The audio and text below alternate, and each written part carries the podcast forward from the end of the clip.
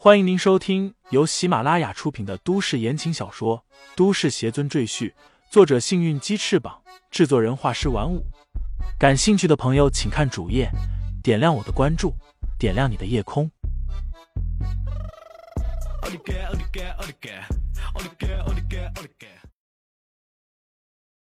第十章三次机会。听见伯母的话了吧？赶快和萌萌离婚！吴胜斌双臂抱胸，冷笑着对李承前说。乔雪萌也重重的叹口气，他知道父母今天是动了真怒，他和李承前的婚姻算是彻底走到了尽头。不过这也是李承前咎由自取的结果。或许这也是老天爷的意思，乔雪萌只能认命了。你们乔家的人情我不会忘，在这里我可以做出承诺，帮你们乔家度过三次难关，算是回报。李承前淡然说道：“既然现在他以这副身躯存活于天地间，就要全盘接受这副身躯的过去，否则将会陷入自我否定的漩涡，乃至形成心魔，这对修行是极其不利的。所以，之前欠下的人情他必须要还。”哪怕是对他不仁不义的乔家，他也会全力以赴提供帮助。等度过三次难关之后，他完成自己的承诺，随时可以将乔鹤山夫妇抹杀。呸！我们乔家顺风顺水，根本不会遇到难关。就算真遇到了，凭你这废物还能帮助我们？霍淑娟讥笑道：“你还是先帮你自己度过眼前的难关吧。”吴胜斌又插话道：“看在你是萌萌前夫的份上，我倒是可以为你提供一些帮助。”他微微一笑，用戏谑的口气说道：“我家酒店正在招卫生间保洁员，你过去直接提我的名字，他们每个月会给你多开两百块钱。”吴生斌的笑容戛然而止，因为李承前正有一种无比冷酷的眼神看着他，他感觉自己周围的温度都降了下来。仿佛堕入冰窟，身体僵硬，无法动弹。我在说话，哪有你这蝼蚁插话的份儿？李承前冷冷说道。他转过头，面向乔家三人：“我话说完了，除了刚才的承诺之外，这袋子里的钱是补偿你们这三年来供我吃住的花销。日后如果遇见麻烦，可以联系我。不过你们记住，只有三次机会，好好珍惜。”乔鹤山夫妇都快气懵了，一个吃了三年软饭的废物，突然一脸装逼的说他能摆平任何麻烦，还让乔鹤山夫妇好好珍惜机会，这脑子到底进了多少水？我们乔家就是遇见灭门之灾，也不会求到你的身上。快给我滚！你这废物！乔鹤山举起手里的茶杯就要向李承前丢过去，被乔雪萌死死拉住。乔鹤山还不知道自己到底占了多大的便宜。李承前是什么人？那是无上邪尊，就在仙界也是横行无忌的人物。能够得到他的亲口承诺，他乔家从此高枕无忧。可惜他不懂得珍惜，李承前自然也不会多说废话，转身准备下楼离开。就在这时，李慧又跑上楼来，一脸慌张的说道。老爷夫人，不好了！霍淑娟正在气头上，没好气的问：“又怎么了？”下面来了好多巡捕，要找老爷，还说要查封我们的医馆。什么？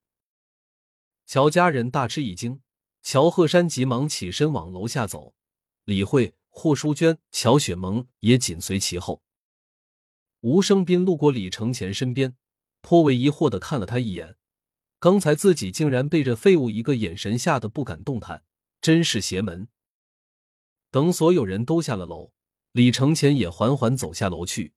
只见乔鹤山正被两个巡捕押出了医馆，霍淑娟母女和一个警官模样的中年人解释着什么，但对方对他们爱搭不理，只是催促手下人赶快行动。医馆的员工都站在一边不敢乱动，霍淑娟母女更是手足无措。乔雪萌咬着唇，眼圈发红，她都快急哭了。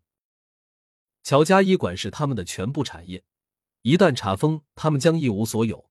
从此告别富庶的生活。这对乔家人来说简直是毁灭性打击。更严重的是，乔鹤山竟然也被带走了，说是配合调查，什么时候放人还不知道。这真是无妄之灾啊！一个男员工与旁边的同事低声说道：“没想到一副保胎药竟然害死了两条人命，而且死的还是齐家的孙媳妇儿，这可真是倒了大霉了。”按理来说不应该出问题啊，都用了几十年的老方子，吃过的人成千上万，怎么会出事呢？我听说齐家孙媳妇来求药的时候就不正常，说梦里老是听见肚子里的孩子在哭，肚子又疼的厉害，各大医院都看遍了也没找出原因。后来听说咱们乔家的保胎药好用，就特意过来求了一副，可谁知道。乔家这次是在劫难逃了，齐家不是那么好惹的，在咱们辽州那是一等一的大家族，封咱们一个小医馆，那还不是一句话的事。别说了，咱们也赶紧找出路吧，乔家算是完了。李承前默默听着，对事情的来龙去脉已经了然于胸。伯母，你别担心，我在市局里有些关系，我过去问问情况。关键时刻，吴生斌站了出来。一副我能摆平的姿态。